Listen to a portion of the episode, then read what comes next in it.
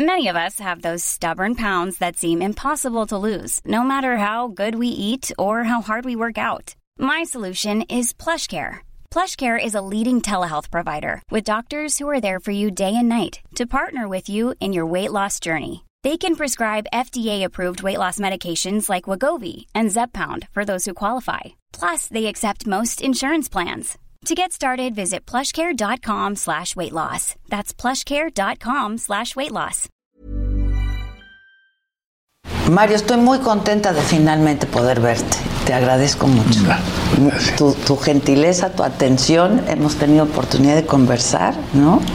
Este. Y tengo que decirte que luego de leer este libro, hay pasajes donde yo me identifico muchísimo contigo.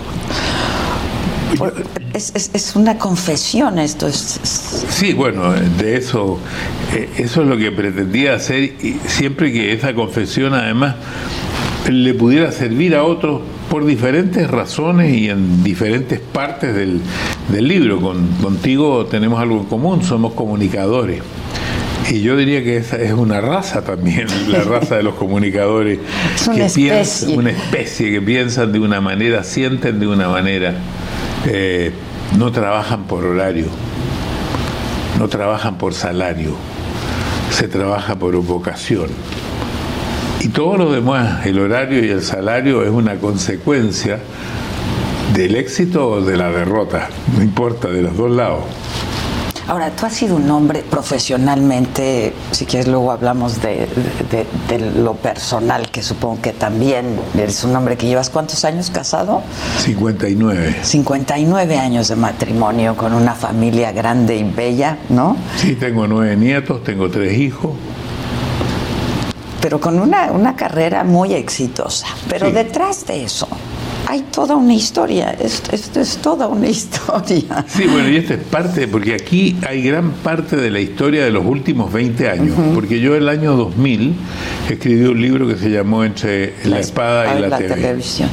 Y antes escribí uno que se llamó Quién Soy, y antes escribí una cosa que era más bien un folleto. Casi cada 20 años escribía algo. Así que aquí hay muchas Muchas cosas me ocurrieron que nunca me habían pasado antes en estos últimos 20 años, especialmente eh, todo lo concerniente a la pandemia, nunca había estado encerrado en mi casa, el fin de, de mi bebé artístico de 53 años, el 15 de diciembre del año 2015 se termina Sábado Gigante, el comienzo en una nueva cadena, yo había trabajado solamente para dos empresas, yo sigo trabajando para la misma empresa en Chile hace 59 años, el Canal 13. Siempre la misma. Siempre la misma. Y aquí estuve siempre lo mismo.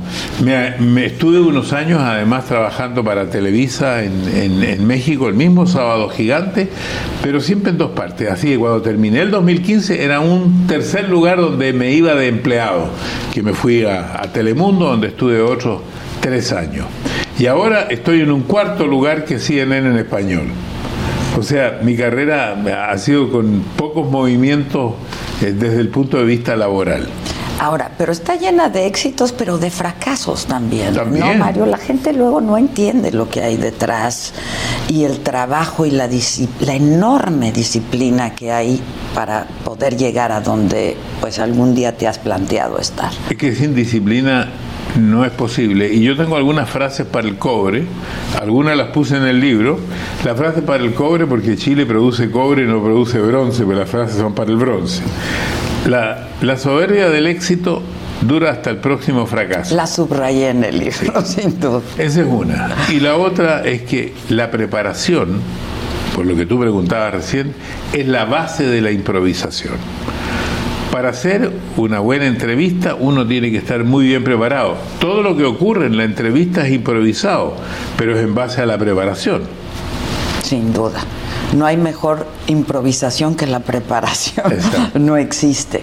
Por eso, y por luego, eso... hay muchos rasgos de tu personalidad, la, la de Mario, la de Don Francisco no son dos personas, pero sí son de pronto dos personalidades. Y hablábamos un poco esto, esto ahora. Hay como una especie de desdoblamiento, ¿no? Este... Claro, porque ahí estuvo la, la, primera pregunta que me hizo el terapista, que por primera vez lo tomé al, cumplir 80 años. Y entonces él me preguntó, tu esposa de 59 años conoce a Mario Kreuzberger. Le dije, absolutamente, sabe lo que respira, lo que dice. Acto seguido me dice, ¿conoce a don Francisco? Y yo nunca me había hecho esa pregunta, así que me quedé un poco helado, unos minutos, y dije, no lo conoce para nada. Entonces, ¿cómo se puede explicar? En general parecería una locura, como que yo soy una marioneta una del otro. ¿no? No, no, soy la misma persona, pero con el tiempo, y te lo preguntaba a ti en el auto, y te decía, Adela Micha, la que está en este momento entrevistando, no es la misma Adela Micha que está sola en su casa pensando, no es la misma Adela Micha que busca el amor, no es la misma Adela Micha que atiende a sus hijos, son distintas. Pero ¿cómo es posible? Es que es posible porque resulta de que este trabajo, que ya lo dijimos, es vocacional, exige una velocidad, exige eh, una cantidad de palabras, exige conceptos más claros, más, más firmes, exige una gestualidad. Sería muy cansador que yo te hablara así en el auto. Sí, ¿verdad? Es, lo que yo Porque te yo decía. te digo en el auto estoy así, te estoy hablando así, tú me ves. Entonces el tipo dice, eh, perdón, ¿este caballero se molestó conmigo? No, está muy contento conversando con usted, pero ¿cómo? Dice el tipo que el, el, a quien conoció fue a quien se tiene que comunicar con personas que están lejos, a personas que no se ven, personas que solamente se perciben. Sí, sí, sí. Porque no, no, no me podría saludar con esta euforia brutal. Hola, de la bicha, ¿cómo te va? ¿Qué pasa por aquí? Pues claro que no. Imposible. Pero la gente no lo entiende, ¿no? Es difícil, pues, además es difícil. Porque esperan porque... de ti otra cosa, te han visto de otra manera. Pero es difícil, porque claro, porque es un desdoblamiento y, y ese desdoblamiento pasa incluso en las telenovelas los que hacen eh, de los que son los malos, ¿cómo se llama? La, los villanos. Los villanos, que la gente los insulta en la calle. Sí, sí, claro, ellos, ellos claro. están solamente representando un papel. Sí, claro. Ellos no son villanos. Pero nosotros, bueno, no en el caso tuyo, tú no representas no, un pero papel. me represento a mí mismo. Ah, claro. Pero me represento a mí mismo desde el punto de vista público. Exacto. Y es un trabajo finalmente, ¿no? Yo es lo que siempre digo, esto es un trabajo excepcional, pero finalmente es pero un, un trabajo. Pero un trabajo absolutamente vocacional. Sí. Yo siento, sentía, siento hoy día, y creo que sentiré por lo tiempo que me queda, un tremendo respeto por la gente.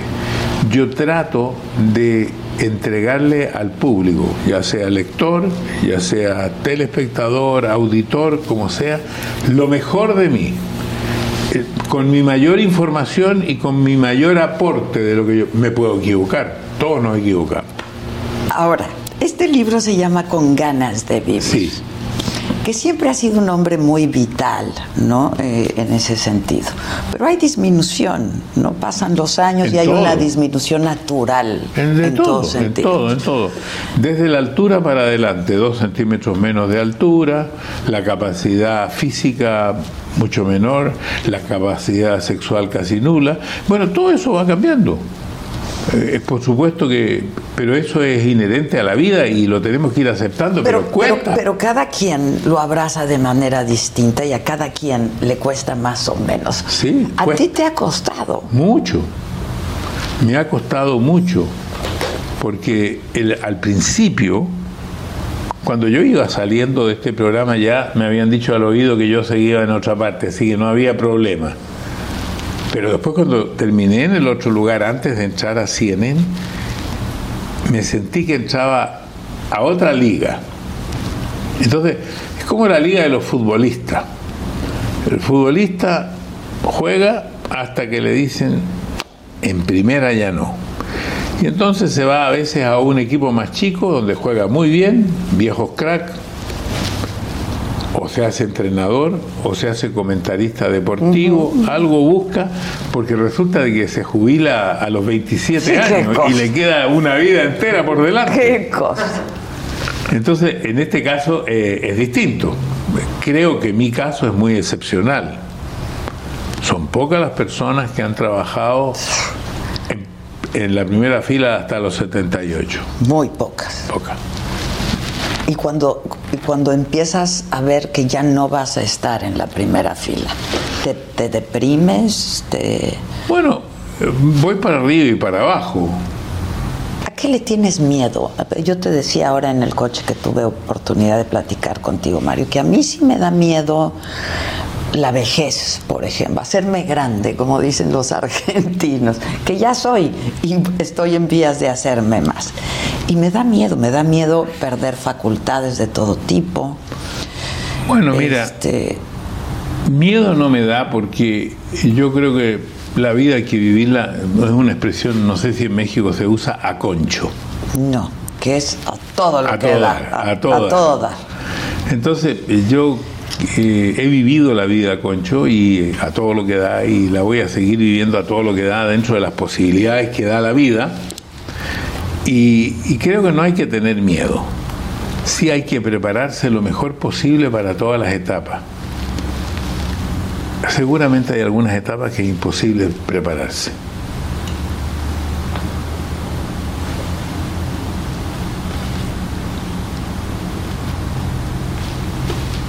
En eso estamos. Pero estamos bien. Estamos bien, sí. Estamos bien. Un capítulo aparte, por supuesto, del libro es tu familia, que ha sido muy importante. Bueno, lo más importante. Lo más importante. Yo creo que a mí alguna vez me dicen, ¿y cómo has hecho para no combinar tu trabajo y la familia? No, no combino. Esto no es un cóctel, no lo combino. Pero siempre he tenido muy claro en la vida cuál es son mis prioridades y mi prioridad siempre ha sido mi familia. Y supongo que te ha pasado lo mismo a ti. Exactamente lo mismo. Tengo tres hijos, tengo nueve nietos, soy casado hace 59 años, como te dije. Eh, mis hijos todos ya pasaron la media rueda, más de 50 años.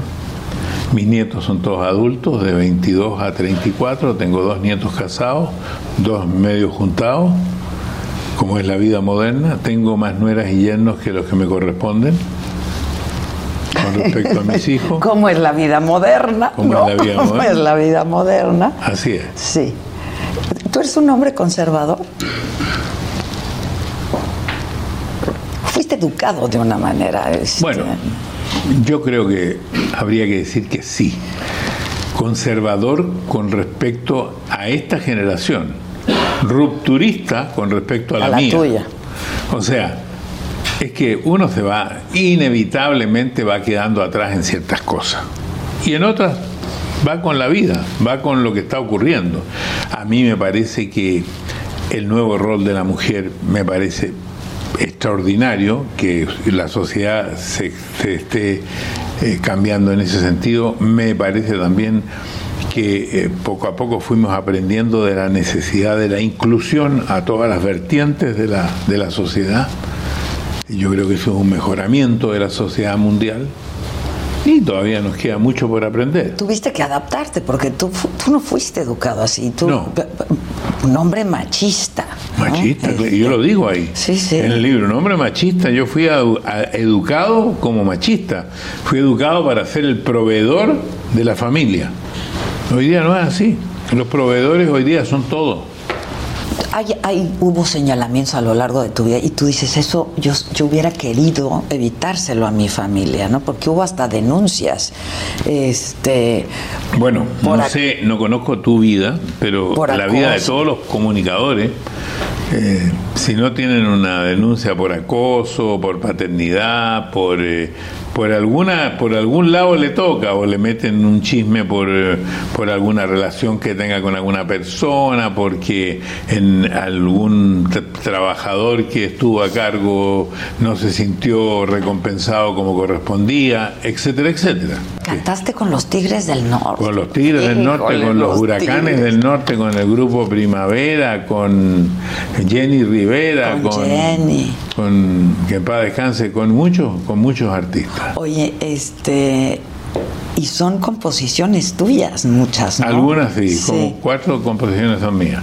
Yo, igual que Agustín Lara, que nunca conoció Granada cuando había escrito la canción, la conoció después. Michoacán. Yo Michoacán tampoco lo conocí y y le hice una canción que dice, en una celda solitario en la frontera, lloro mi pena porque un día lo dejé, esa casita en la loma de mi pueblo y esos dos viejos que alegraron mi niñez, hoy sin amores y rodeado de cadenas, más la condena por burlarme de la ley, ahoga en un grito que ella estalla en mi garganta, perdónenme mis viejos, no les supe responder.